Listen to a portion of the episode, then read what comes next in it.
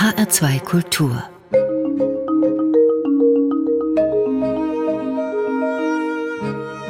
Doppelkopf Am Tisch mit Lars Kraume, Gastgeber ist Ulrich Sonnenschein.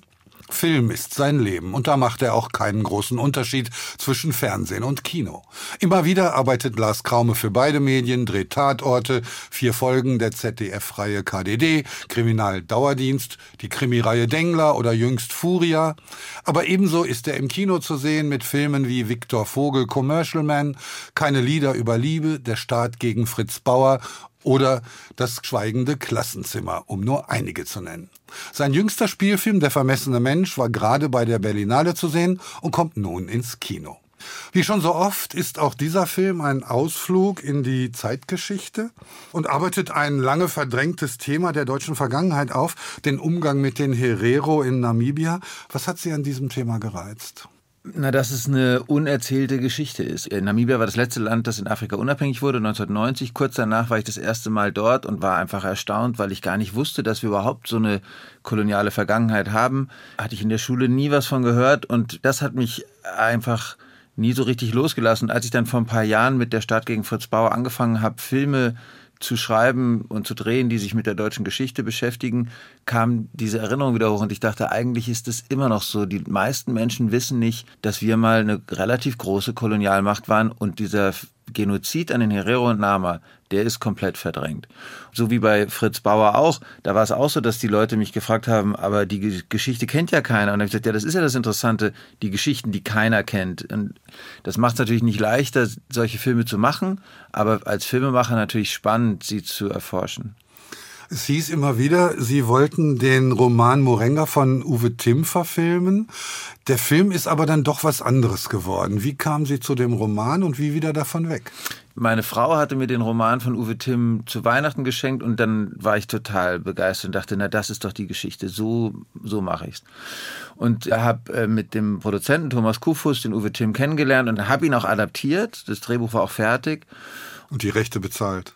Genau, und, dann, und Uwe war aber auch ein toller Berater, weil Uwe Timm wirklich sich sehr gut auskennt. Und wir einfach in diesem Prozess waren und das, und das Buch war eigentlich fertig und ich habe das gemacht, der, wer den Roman nicht kennt, das ist so ein Soldatenroman, aus der deutschen Armee heraus sozusagen erzählt. Und was ich gemacht habe, war das, was die Amerikaner so, so mit dem Vietnamkrieg gemacht hatten. Ich habe äh, quasi ähm, den guten und den schlechten Offizier gehabt und habe dann gemerkt, okay, das führt aber zu einer Sache, nämlich zu einer White Savior Geschichte, in der irgendein guter Deutscher im Kolonialkrieg das Gute tut. Das ist bei Uwe Timm gar nicht so, aber da so war es in dieser verdichteten Kinodramaturgie, die dann natürlich so ein Roman auch erfährt. Und das hat ehrlich gesagt ein, ein, befreundeter Schauspieler, Jonas Dassler, mit dem ich damals im Gespräch war, der hat zu mir gesagt, du, das kannst du nicht mehr machen. Also so eine White Savior-Geschichte geht gar nicht. Sein Kommentar hat dieses erste Drehbuch komplett zerlegt und hat dann sozusagen einen Prozess angestoßen, bei dem ich mich immer weiter von dem Roman entfernt habe und gesagt habe, ich will auch eigentlich gar keinen Kriegsfilm machen. Ich will gar nicht so dicht rein in diese Ausbeutung von Kriegsgeschehen und so ich brauche eigentlich eine Figur, die ein bisschen mehr auf Distanz ist und auch vielleicht noch gar nicht erzählt ist und bin dann auf diese Ethnologen gekommen. Und natürlich immer der Gedanke, was ist heute relevant an diesen Ereignissen vor 120 Jahren. Und ähm, wir sind dann eben auf dieses Thema gekommen der Human Remains, also der vor allem Schädel, die noch tausendfach in deutschen ethnologischen Museen heute im Keller lagern und die noch nicht restituiert sind. Und diese Schädel, die damals zur pseudowissenschaftlichen Rasseforschung aus kolonialen Gebieten nach Deutschland verbracht wurden, die finde ich skandalös. Und so ist diese Geschichte immer weiter weg von Uwe Timms Roman zu einem eigenen Drehbuch geworden. Ich fand das ganz spannend. Ich habe erst den Film gesehen und dann erfahren, dass es ursprünglich vielleicht eine Genozidgeschichte hätte werden können. Der Genozid kommt natürlich vor, aber nur am Rande. Und dass dann die Ethnologie ins Zentrum rückt, die für mich auch viel eklatanter und skandalöser ist, weil da tatsächlich ein Rassedenken entwickelt wird, Anfang des 20. Jahrhunderts, das dann bei den Nazis seinen Höhepunkt erfährt. Ist das so ein Impetus auch gewesen? Ja, ja, also das, wie gesagt, das war jetzt kein Gedanke, der von Anfang an da war, sondern der sich dann auch mit den Büchern, die man liest, um sich in so ein Thema einzuarbeiten, irgendwann entwickelt hat.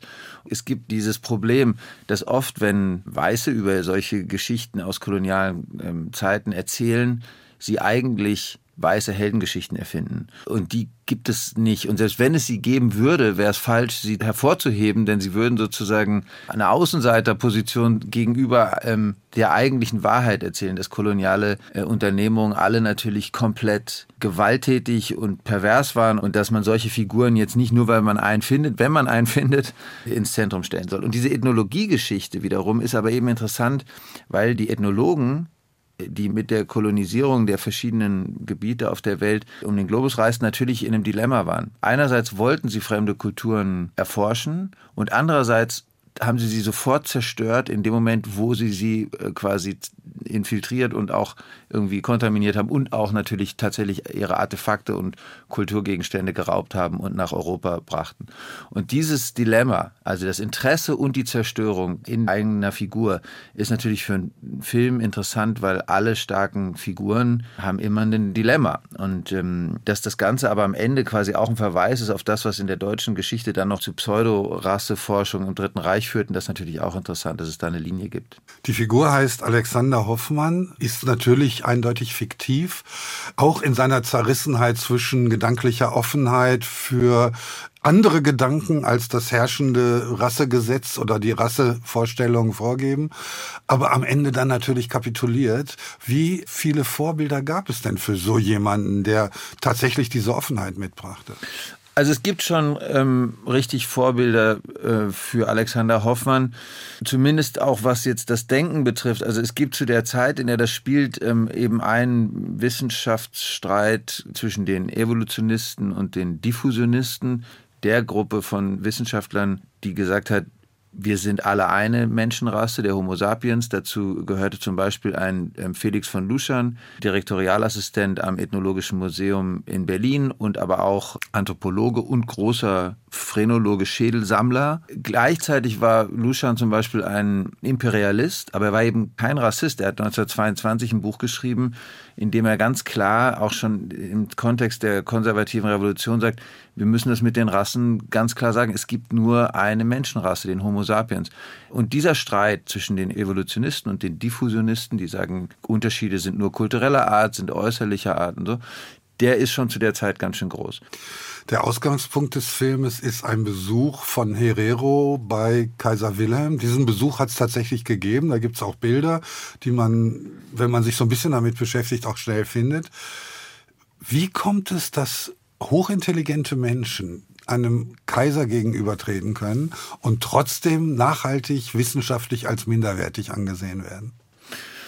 Naja, aus der Zeit äh, betrachtet, diese Menschenschauen, diese Völkerschauen, waren im Grunde ja dafür da, bestehende Klischees zu bestätigen. Also die Leute äh, haben tatsächlich Delegationen zu einer Audienz äh, beim Kaiser gebracht, aber alles, was sie ähm, vorspielen mussten, war das erfüllte Klischee. Sie mussten eben Kleider tragen, wie sich die Deutschen, die Afrikaner vorgestellt die haben. Hottentotten. All das musste quasi erfüllt werden. Nimmt man mal jetzt so ähm, das Beispiel der Expressionisten, also die Maler, die in, ähm, in die Südsee gereist sind, um die jungfräulichen Menschen beim Bade zu malen. Im rechts und links neben der Staffelei fanden ja dieselben systematischen Vergewaltigungen und Gewalttaten statt. Und diese Expressionisten Journalisten, die nur wirklich als Künstler schlau und offen hätten sein müssen, haben ja auch nur das gemalt, was sie wussten, was sie in Deutschland verkauft kriegen. Immer wieder die Reproduktion von exotistischen Fantasievorstellungen, romantischen Bildern, die eben zu der Zeit funktioniert haben.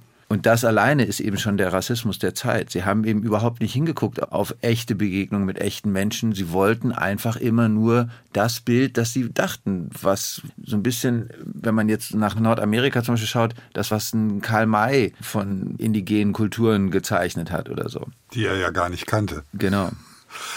Der Film heißt Der vermessene Mensch aufgrund der Tatsache, dass eben die Schädel vermessen wurden. Schiere Größe sprach dann für überbordenden Intellekt. Da merkt man, wie dumm diese Forschung ist.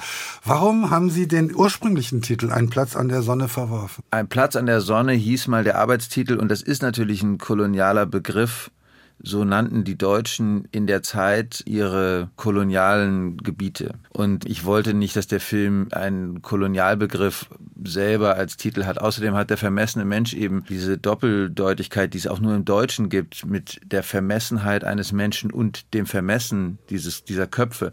Das macht es für den internationalen Vertrieb auch schwierig, den zu übersetzen. Das geht nur in Deutsch so. Und es ist so, der Film ist natürlich nicht nur eine Nacherzählung von diesen Ereignissen in Namibia, sondern er ist das, was ein Film ja auch noch sein muss, eine archaische Charakterstudie der moralischen Dekonstruktion eines Menschen. Das ist eben dieser junge Wissenschaftler, der noch nicht ganz gefestigt ist und der in eine Situation kommt, in der seine Moralvorstellungen auf die Probe gestellt werden und wir eben auch zuschauen, wie jemand Grenzen überschreitet, die man als Mensch nicht überschreiten sollte. Das fängt mit kleinen Dingen an, wie zu lügen, und es geht aber sehr viel weiter. Und das, was dann von ihm übrig bleibt, das ist ja auch sozusagen Teil des Films. Diese Aufarbeitung, die es eigentlich nicht wirklich gegeben hat, also in den Schulen schon mal gar nicht, aber auch eigentlich kulturell nicht, hängt zusammen mit nicht wirklich geleisteten Reparationen und nicht wirklich Angeboten von Versöhnung. Was ist da falsch gelaufen? Man muss ja eben wissen, dass 1919 mit dem Ende des Ersten Weltkriegs alle Kolonialgebiete Deutschlands abgetreten wurden und Deutschland dann in seiner Entwicklung mit der Depression und dem Erstarken des Nationalsozialismus und dann dem Zweiten Weltkrieg und allem Grauen, das dann auch über die Welt kam, man einfach nie Zeit hatte, sich mit sozusagen dieser Kolonialgeschichte zu beschäftigen. Wir waren dann eben nach 45 wahnsinnig mit dieser unglaublichen ähm, Schuld aus dem Dritten Reich beschäftigt. Dann geriet man direkt in den Kalten Krieg und all das beschäftigte die Öffentlichkeit viel mehr. Und da war gar keine Zeit, dass irgendjemand sagt, warte mal, da war doch noch 1904 bis 1908 irgendwie auch noch was in Deutsch-Südwest. Namibia wurde erst 1990 äh, unabhängig, nachdem die Mauer gefallen war. Und dann ging es auch ziemlich bald los, dass Aktivisten aus den äh, Opfergruppen der Herero und Nama vor allem gesagt haben, wir müssen jetzt mal über diese Enteignung durch das Kaiserreich von 1906 reden. Wir müssen mal über den Genozid reden, über all diese Themen. Und wenn man sich überlegt, dass dann es zwar ähm, sozusagen zur Sprache kam, es aber jetzt quasi nochmal 30 Jahre gedauert hat, bis jetzt langsam hoffentlich mal ein Abkommen zwischen der Bundesregierung und Namibia zustande kommt, vielleicht auch ein Bundespräsident um Entschuldigung bitten wird, dass es alles sich so lange hinzieht, ist schon nicht so gut. Hm. Die Kirche spielt eine nicht unwesentliche Rolle dabei. Namibia ist christlich geworden durch die Deutschen. Also die Kirche hat es anders als in anderen afrikanischen Ländern extrem gut hingekriegt, die Bevölkerung zu christianisieren. Wie steht die Kirche heute dazu? Ich weiß nicht, wie die Kirche heute dazu steht. Ich weiß, wie Herero und Nama heute dazu stehen. Sie sind nach wie vor sehr christlich. Gilt natürlich wie alles nicht für alle Menschen, aber ich habe sehr viele christliche ähm, Menschen getroffen und ähm, erinnere mich an ein Gespräch mit einem Nama, der ähm, auch Swapo-Aktivist war, der lange in Angola im Krieg ähm, war und der sehr christlich war. Und den habe ich ihn gefragt, ob er nicht im Nachhinein auch die Missionierung und die Christianisierung als eine verlogenen Vorboten aller kolonialen Ausbeutung empfunden hat. Die Missionare haben natürlich sich schuldig gemacht an der Zerstörung der eigentlichen Kulturen. Das sah er gar nicht so. Und er sagt, die Bibel kennt eigentlich keinen Rassismus mit den Herero, mit denen ich gesprochen habe, da ist es zum Beispiel so, dass Girlie Jazama, unsere Herero-Hauptdarstellerin, die sagt, wir sind Christen, aber wir haben auch noch in jeder Familie einen Kustos, der das heilige Feuer und damit die Verbindung zu den Ahnen am Leben erhält. Also es gibt sozusagen immer noch beide spirituellen Welten in vielen von diesen Familien und was die Kirche an für sich dazu sagt, sie sind ja immer noch der Meinung, dass es wichtig ist, die Bibel in jeden Winkel der Welt zu tragen. Diesen missionarischen Gedanken hat die Kirche ja bis heute. Hm. Der Film ist für den Deutschen Filmpreis nominiert und zwar in der Sektion Bestes Szenenbild. Das ist doch fast eine Beleidigung, oder? Also das ist äh, sehr schön für den Szenenbildner Sebastian Sukup, der einen unfassbar tollen Job gemacht hat, weil es wirklich sehr schwer ist, eine Kultur zu inszenieren, die eben durch ein Genozid ausgelöscht werden sollte. Man kann das nicht einfach überall im Baumarkt kaufen, so eine Materialien, mit denen dort 1904 Hütten gebaut wurden oder die Kostüme. Es gibt da keinen Theaterfund. Es wurde alles von der Kostümbildnerin Cynthia Schimming, die für diese Herero-Kostüme zuständig war, hergestellt. Insofern freue ich mich für Sebastian Sukup, den Szenenbildner. Es ist natürlich nicht so gut, dass der Film in anderen Kategorien nicht zu wählen ist. Und das liegt einfach daran, dass die Vorauswahljury der Filmakademie offensichtlich mehrheitlich beschlossen hat, dass das nicht in Ordnung ist, dass ein weißer Mann über seine Geschichte seines Landes und diese Kolonialgeschichte erzählt. Verlassen wir dieses Thema, kommen zu unserer ersten Musik und wir lassen es vielleicht doch noch nicht, denn die erste Musik stammt von der Musikerin Livinge Dennis aus Namibia. Ihr Stück Tellem, kommt das in dem Film vor? Nee, leider nicht, aber ich habe es mitgebracht, weil man muss sich ja vorstellen, es ist ein kleines Land, dreieinhalb Millionen Einwohner und ähm, wenn da eine Filmcrew kommt, die auch groß war, ich wird natürlich auffällig. Und um so eine Crew herum entsteht natürlich auch irgendwie ein Interesse in so einer Kulturszene. Und wir haben eben Livinge Dennis kennengelernt, die eine fantastische Musikerin ist. Und diese ganze Begegnung ist eben auch ein kultureller Austausch. Und deshalb wollte ich das gerne vorschlagen, das Lied. Wunderbar, dann hören wir das. Tellem von Livinge Dennis aus Namibia. Ay, Mama, Mama, ay, Mama, Mama, ay. Sound and light is love. I say, sound and light is love.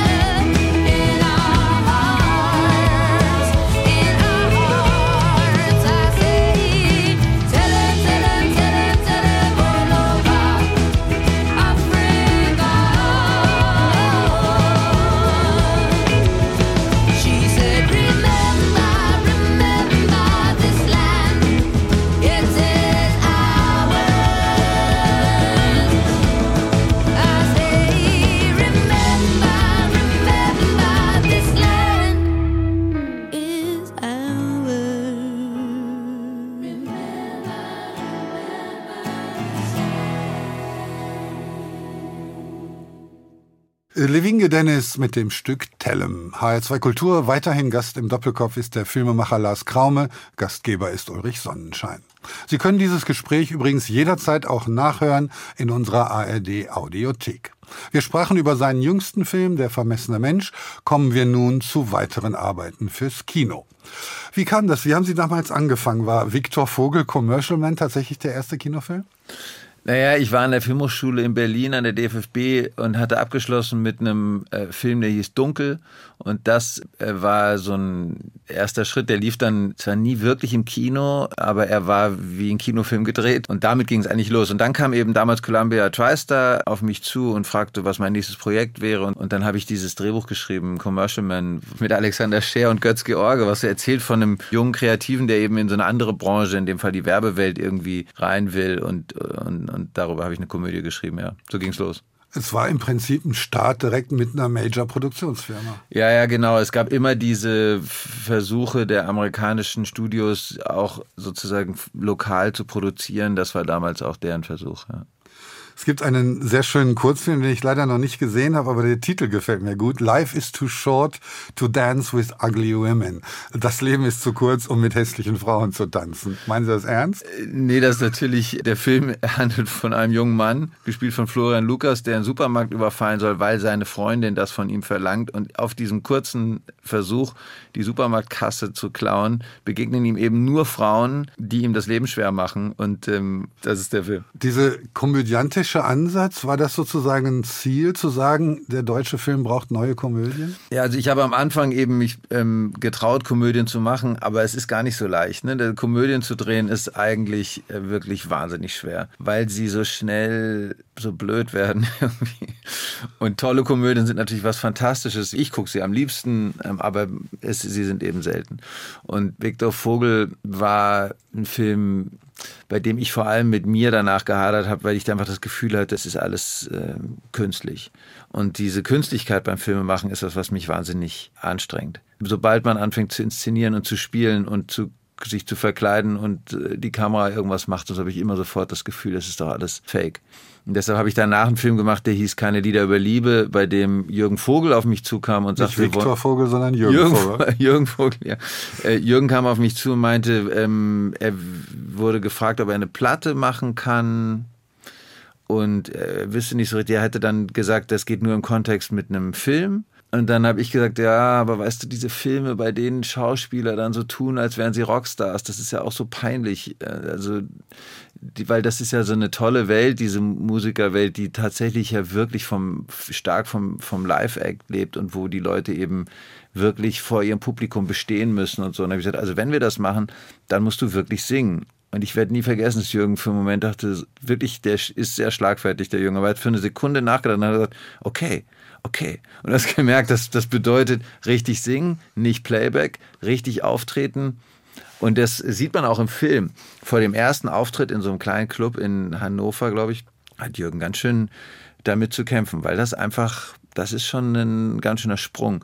Und diese Authentizität, die dann in so einem halb improvisierten Film drinsteckt, die in, jetzt in größere Produktionszusammenhänge und in komplizierte Dreharbeiten wie jetzt in der Wüste, wenn man da mit vielen hundert Komparsen steht und das Licht weggeht und so, dann trotzdem dahin zu kommen, dass das Ganze authentisch wirkt, das ist so ein bisschen die schwierige Aufgabe. Die Authentizität von Keine Lieder über Liebe habe ich natürlich als Zuschauer ganz anders gesehen, weil diese Hansen-Band, die im Film die Hauptrolle spielt, gab es hinterher weiter und ich dachte, ach wie schön, da ist äh, etwas entstanden. Die Musiker waren ja nun auch keine No-Names, das waren Mitglieder von Tomte und Ketka, also wirklich aus der deutschen Szene bekannte Musiker, die dann ein neues Projekt entwickeln. Jetzt erfahre ich, es war genau andersrum. Naja, in beide Richtungen stimmt's. Ne? Also äh, Hansen ist entstanden, weil wir eben diesen Film machen wollten und um eine Band aufzubauen, haben wir eben Tomte und Ketka, also vor allem T.S. Ullmann und Markus Wiebusch damals kontaktiert und die haben das dann schon in die Hand genommen und haben auch die Songs geschrieben, auch mit Max Schröder. Und die haben dann mit Jürgen so diesen, das ist ja ein ganz schöner Weg, also da solche Lieder zu singen. Aber genau, die gab es dann länger und dann noch eine Weile aufgetreten. Ja, es war eine tolle Zeit. Was ich auch schön fand, war dieser programmatische Titel, also keine Lieder über Liebe. Das ist ein Lied von Max Schröder, das so heißt. Und natürlich auf den Film zurückwirken wirkt. Genau. Und auch im Vergleich zu dem Vorhergängerfilm, ganz anderer Film, kleiner Film, viel Impro, viel Handkamera und so. Also sozusagen auch ein Abschied aus der eigenen Filmszene. Ja, ja, also wie gesagt, nach der Filmhochschule gleich mal mit relativ großem Budget und so einer großen amerikanischen Produktions Firma mit ihren Vorstellungen im Rücken, das war zu schnell. Das hat mir nicht so gut gefallen und das hat mir auch nicht so viel gebracht irgendwie. Und dann war eben dieser Weg, also jetzt als Regisseur, ne, dieser Weg zurück zu, zu, zu einem Arbeitsrahmen, in dem du irgendwie wirklich was ausprobieren kannst, war schon ganz gut. Ja, und dann kam ein Film, der hat so ein bisschen von beidem. Ne? Der hat ein bisschen von dem großen, ausladenden Set, die kommenden Tage, ein Science-Fiction, ein dystopischer Science-Fiction-Film mit Daniel Brühl. Und er hat auch was von diesem kleinen, von diesem handgemachten. Und ist das sozusagen dann der Weg gewesen, zu sagen, wir holen uns aus beiden Welten das Beste? Genau, das war dann sozusagen natürlich, weil war dieser Umweg über die Improvisation und über dieses halbdokumentarische Drehen. Es war natürlich klar, dass ich irgendwann auch wieder zu Geschichten zurückkommen will, die über ein Drehbuch größer einfach ansetzen. Und ähm, das war dann bei den kommenden Tagen so. Das war ja eine große Idee, nämlich ich war gerade Vater geworden und habe mir überlegt, Gott, wie sieht denn eigentlich die Welt aus, in der meine Kinder so groß werden würden und wollte dann eben so eine nahe Zukunftsvision schreiben.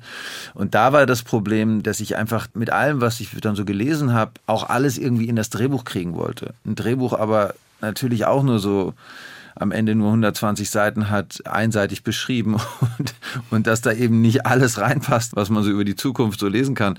Und da, das ist vielleicht so ein ganz bisschen das Problem bei den kommenden Tagen, dass er einfach aus sehr viel besteht. So. Und eigentlich auch zwei, wenn nicht sogar drei Teile hat. Ja, genau. Auch da war es wie immer so, dass das natürlich umso mehr Geld ein Film kostet, umso mehr Druck kommt aus der Peripherie und umso schwieriger wird das sozusagen auch einer künstlerischen Vision gerecht zu bleiben. Die kommenden Tage war mal ganz anders geplant. Der war mal so geplant, dass er eigentlich wie mein erster Film Dunkel, der aus drei Kurzfilmen bestand, sollte der hier aus fünf lose miteinander verknüpften Kurzfilmen bestehen. Und das, was dann daraus wurde am Ende, hat für mich wiederum Fragen aufgeworfen. Diesmal aber nicht so sehr um die Inszenierung. Ich finde, dass die, dass das super gespielt ist und so sondern diesmal um die, ums Drehbuch. Und als dann mein nächster Kinofilm kam, Der Start gegen Fritz Bauer, da war es dann so, dass ich dachte, okay, jetzt habe ich das gelernt, mit der, mit der Kamera und den Schauspielern irgendwie in, besser umzugehen. Jetzt muss ich mich um meine Drehbucharbeit kümmern. Und wusste, dass Fritz Bauer eine unentdeckte Figur oder unerzählte und ein bisschen in Vergessenheit geratene Figur war und dass das eine unglaubliche Geschichte ist und habe ein Drehbuch geschrieben und habe gemerkt, ich kriege das Drehbuch einfach gar nicht richtig hin. Ich habe dann noch einen äh, Co-Autor hinzugezogen, Olivier Guess, der wichtig war, äh, der aber eher aus dem Journalistischen kam, der jetzt auch kein Dramaturg ist und dann wusste immer, ist, unser Drehbuch ist nicht stark genug. Wir sind aber noch nicht so weit.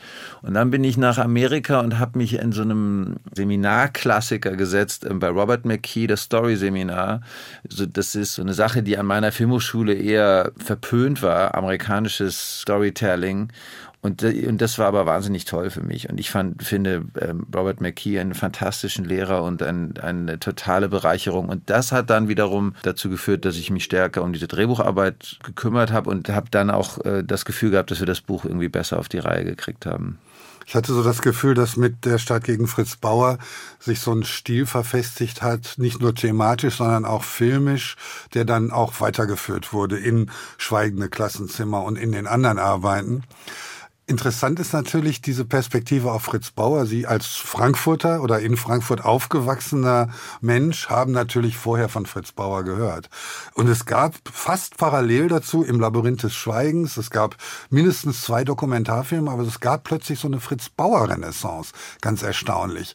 Und da kam der Film natürlich goldrichtig. Ja, ja, das ist komisch. Oft liegen so Ideen in der Luft. Also ähm, so wie natürlich ist jetzt auch nicht kein Zufall ist, also ich habe jetzt natürlich einen Film über, über die Kolonialgeschichte gemacht, aber wir haben ja eben auch gesehen, äh, spätestens seit Benedikt Savoy ähm, und Fervin Saar den, den Bericht über die Raubkunst Afrikas veröffentlicht haben, also dass diese Themen äh, natürlich auch ein Publikum finden und dass, dass die Leute sich dafür interessieren, die liegen irgendwie in der Luft. Und so war das bei Fritz Bauer damals auch. Diese historische Aufarbeitung deutscher Geschichte hat sie dann als nächstes in die DDR geführt mit dem schweigenden Klassenzimmer. Das war ein Fall, den, der mir völlig unbekannt war. Da geht es um den Ungarnaufstand und eine Schweigeminute in einer Oberstufenklasse eines Gymnasiums. Wie haben Sie diese Geschichte gefunden?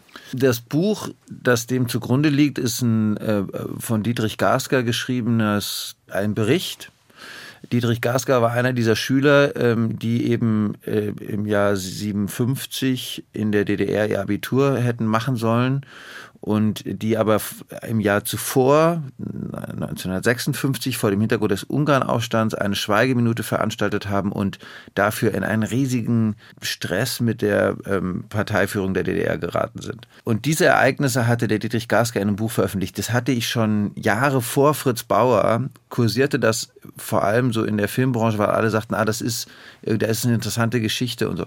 Und mir hatte das ein befreundeter Produzent geschickt und ich habe damals gesagt, ja, ist aber da weil ich eben an die kommenden Tage mit der Zukunft beschäftigt habe, gesagt, das ist nicht für mich. Und als ich dann Fritz Bauer machte, kam mir das wieder in den Sinn und dann habe ich eben recherchiert, wer die Rechte eigentlich erworben hatte und sie hatte die Produzentin Miriam Düssel in München, die an dem Projekt schon arbeitete und ich habe dann gesagt, gut, aber vielleicht braucht sie ja einen Regisseur. Den hatte sie aber schon. aber dann habe ich gesagt, na, vielleicht braucht sie einen Autoren. Und den hatte sie noch nicht. Und dann konnte ich als Drehbuchautor erstmal so anfangen und irgendwann ergab es sich dann, dass ich eben auch den Film inszeniert habe. Und er war so ein bisschen die parallele äh, Geschichte zu Fritz Bauer, aber es ist dieselbe Zeit. Es geht auch um die verdrängte Schuld des Dritten Reichs. Es geht auch um eine Art von Rebellion, in diesem Fall aber eine Jugendrebellion. Aber es ist eben vor allem dieselbe Zeit und da Fritz Bauer eben so sehr im, im, in der BRD in Frankfurt eben von diesen 50er Jahren erzählte, fand ich es irgendwie auch interessant, mal auf die DDR-Geschichte da zu schauen. Das ging aber natürlich in dem Fall vor allem, weil ich Dietrich Gasker der damals noch lebte, als ähm, Gesprächspartner und Lektor meiner Drehbücher hatte, war lustig, weil immer wenn ich irgendwas erfunden habe, was nicht realistisch war, dann hat er gesagt, das geht nicht, Lars. Und dann musste ich immer alles rausnehmen, was ich mir so als, als Filmemacher so ausgedacht habe, was jetzt schön dramatisch wäre. Das war eine schöne Zusammenarbeit und äh, das hat großen Spaß gemacht, mit Dietrich diese Geschichte nochmal zu erzählen. Sie haben tatsächlich ja für all ihre Filme immer Buch und Regie miteinander verbunden. Es gibt eine Arbeit, mit dem von mir sehr geschätzten Aaron Lehmann, das schönste Mädchen der Welt, da haben Sie nur das Drehbuch geschrieben und nicht Regie geführt. Das ist doch eine Ausnahme in Ihrem Werk, oder? Das ist eine Ausnahme, ja. das war so, ich hatte das Drehbuch geschrieben, weil, weil meine ganzen Neffen und Nichten zu viel Deutschland sucht den Superstar und, äh, und, und wie diese ganzen Shows heißen und, das, und diese Topmodel-Geschichte da, das wurde ständig geguckt und ich dachte, das gibt's doch überhaupt nicht. Die halten das wirklich für so immens wichtig, wie jemand aussieht. Und dachte, die haben alles Cyrano de Bergerac nicht gelesen. Und dann dachte ich, das müsste man eigentlich machen, müsste eigentlich Cyrano nochmal für Teenager heute machen. Dann habe ich dieses Drehbuch geschrieben und habe äh, tatsächlich das auch eine Weile selber machen wollen und habe gar kein richtiges Interesse vom Produzenten bekommen. Wollte irgendwie niemand. Und mein Freund Sebastian Zür ging dann zu Tobis Film und sagte, sag mal, was ist denn mit deinem äh, Cyrano-Projekt, da mit dem schönsten Mädchen? Und äh, wollen wir das nicht mal angehen? Dann habe ich gesagt, ja, aber weißt du, jetzt in der Zwischenzeit habe ich irgendwie mit Fritz Bauer und, und dem Klassenzimmer, ich bin gerade so sehr mit dieser deutschen Geschichte beschäftigt. Für mich ist jetzt eine Teenie-Komödie, kommt jetzt gar nicht zum richtigen Zeitpunkt. Und dann hat er das übernommen mit Aaron und die haben das auch weiterentwickelt und dann auch wirklich diesen sehr schönen Film draus gemacht. Also ich schreibe eigentlich schon gerne auch einfach nur so, ich muss das gar nicht selber drehen. Es ist nur nicht so oft vorgekommen, das stimmt. Kommen wir zu unserer zweiten Musik. Die Zeit läuft uns davon. Die stammt von der amerikanischen Singer-Songwriterin, sagt man das so, Tracy Chapman. Baby, Can I Hold You? Was fasziniert Sie an diesem Stück? Ne, das habe ich nur mitgebracht, weil das ist die Zeit, als ich das erste Mal nach Namibia gefahren bin. Also äh, eben, wie gesagt, 1990 wurde Namibia unabhängig. 88 kam dieses Album raus, von dem das äh, Lied ist. Tracy Chapman war ja so, das war ja so die Zeit, als so Menschenrechts Konzerte, Rockkonzerte eben wirklich groß waren und, und Musiker sich auch permanent in, in irgendwie politisch geäußert haben. Und deshalb habe ich es mitgebracht. Dann hören wir das jetzt. Tracy Chapman, Baby, Can I Hold You?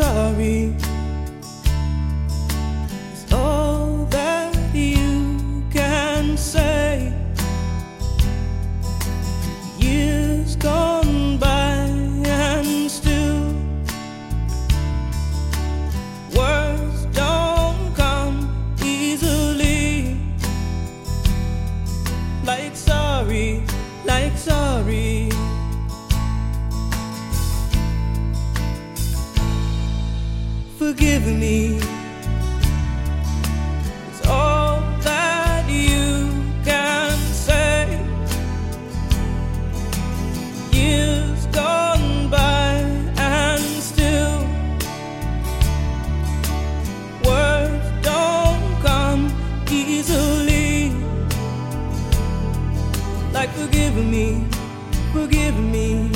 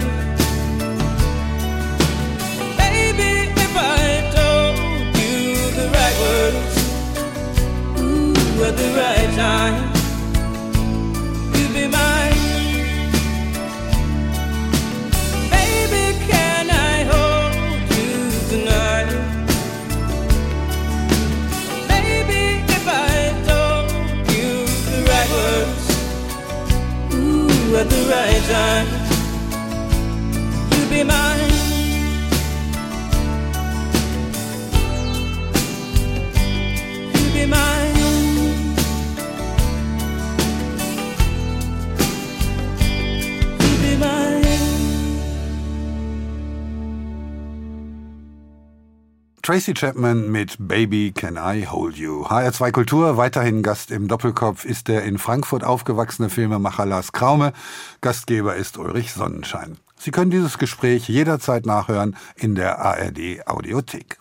Wir sprachen über seinen jüngsten Film Der vermessene Mensch, dann über seine Kinofilme und kommen nun zum Fernsehen. Da steht ganz vorne der Tatort, zumindest was die Menge angeht. Elf Stück habe ich gezählt. Tatort, ist das so eine Art Lieblingsformat? Das wusste ich selber nicht, dass es so viele waren. Also erstmal arbeite ich gerne, offensichtlich und viel.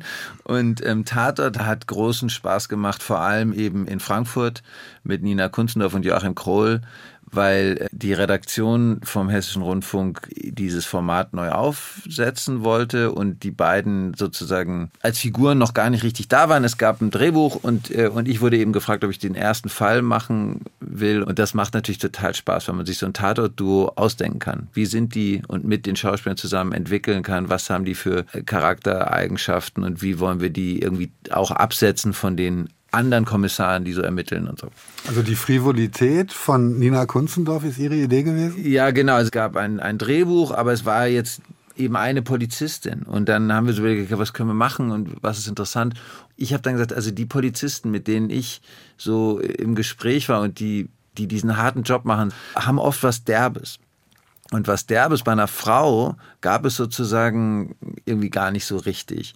Und dann haben wir eben diese weibliche Schimanski-Figur da entwickelt, diese sehr eigene Conny Mai. Und das ging eigentlich dann auch stark übers Kostüm und so.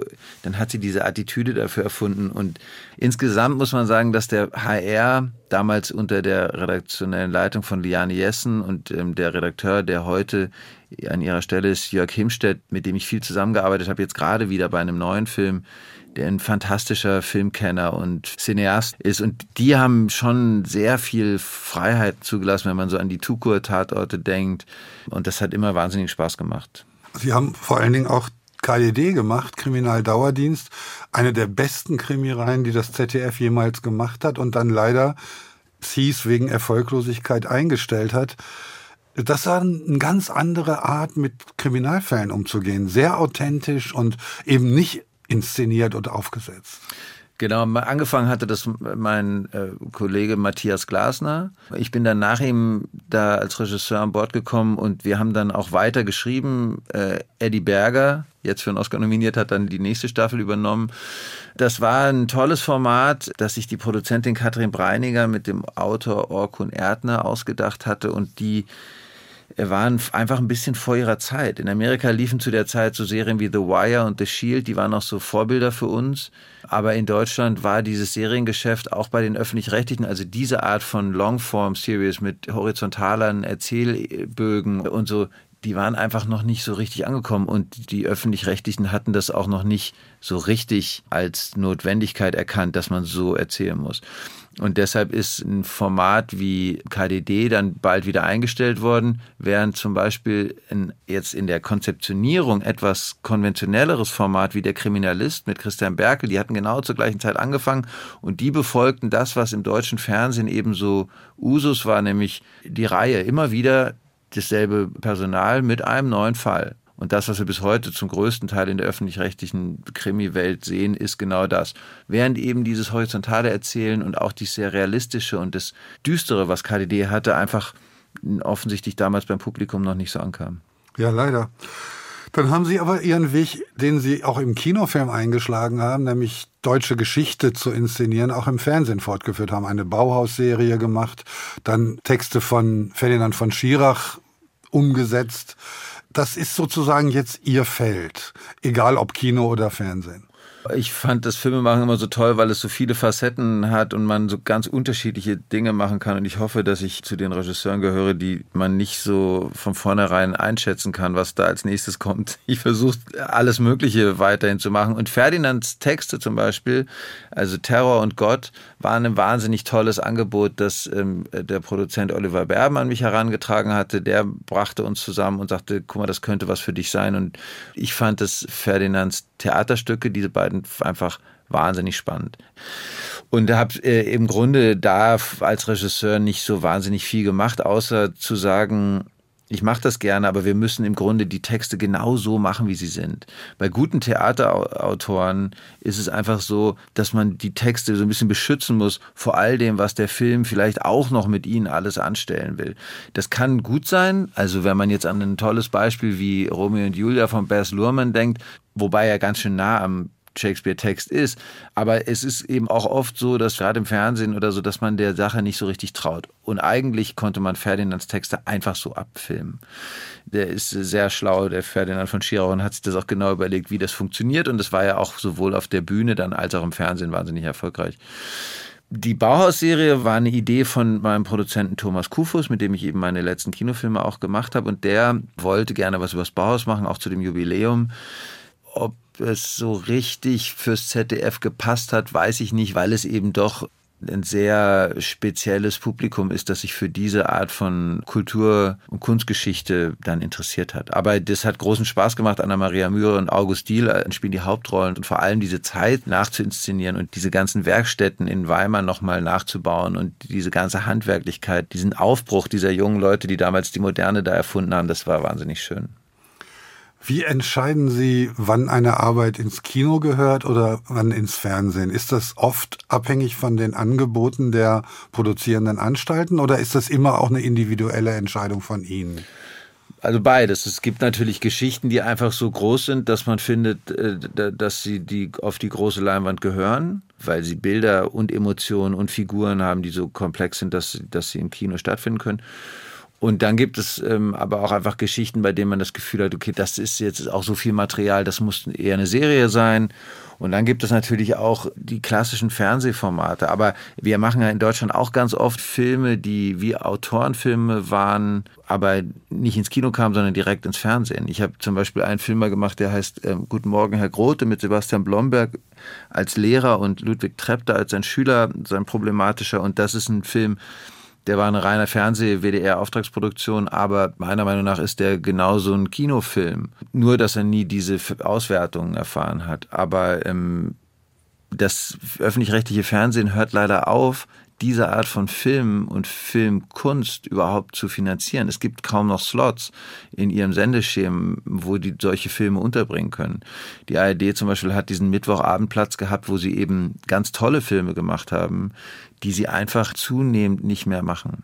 Dieses serielle Produzieren, das muss einem ja auch liegen. Also das ist ja sowohl äh, eine große Chance als auch ein Korsett. Sie machen jetzt Furia, norwegisch-deutsche Polit-Thriller-Serie. Genießen Sie dieses serielle Format oder ist es auch immer ein Kampf? Also eigentlich ist es natürlich als Autor super, weil diese lange Form der Erzählung bedeutet, also während natürlich ein Film in seiner, in seiner ähm, konzentrierten Zeit einfach schnell sich entwickeln muss und irgendwie zu Höhepunkten führt und dann auch irgendwie zu, einem, zu einer Bedeutung in seiner Geschichte finden muss, haben diese großen Serien, die horizontal erzählt sind, die Möglichkeit, dass man eben viel komplexere Figuren entwickeln kann, ähm, viel länger mit den Figuren Zeit verbringt und, ähm, und einfach viel größere Geschichten erzählen kann ganz oft ist es ja so, dass ein Kinofilm auf Kurzgeschichten basiert, auf kurzen Ereignissen. Oft spielen Filme in einer Nacht, in drei Tagen und so. Aber die Serien, die geben einem die Möglichkeit, wie bei The Crown, gleich das ganze Königshaus und all seine Geschichte zu erzählen. Und deshalb ist es eigentlich als Autor und als Regisseur toll. Es ist ein bisschen so, dass ich den Film in dieser ähm, Konzentration immer wahnsinnig geliebt habe und das auch gerne gucke. Aber es, ich will sie gar nicht gegeneinander ausspielen, die beiden Formate. Serien sind toll, Filme sind auch toll. Was kommt als nächstes? Kino, Fernsehen, Serie? Ich arbeite an verschiedenen Sachen. Ich habe schon wieder einen neuen Film gedreht. Ähm, der heißt Die unschärfe Relation der Liebe und ist wieder ein Theaterstück verfilmt mit Burkhard Klaus und Caroline Peters. Der kommt im Sommer.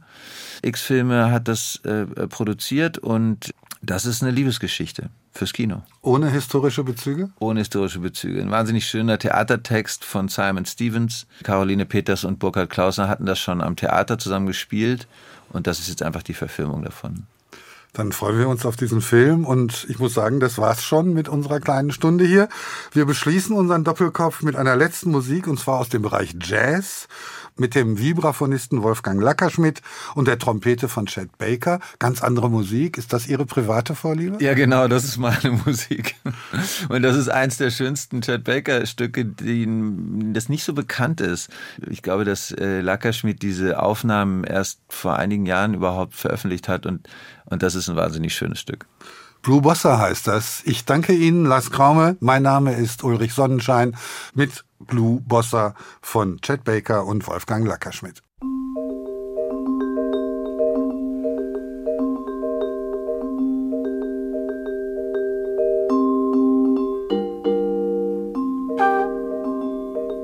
Musik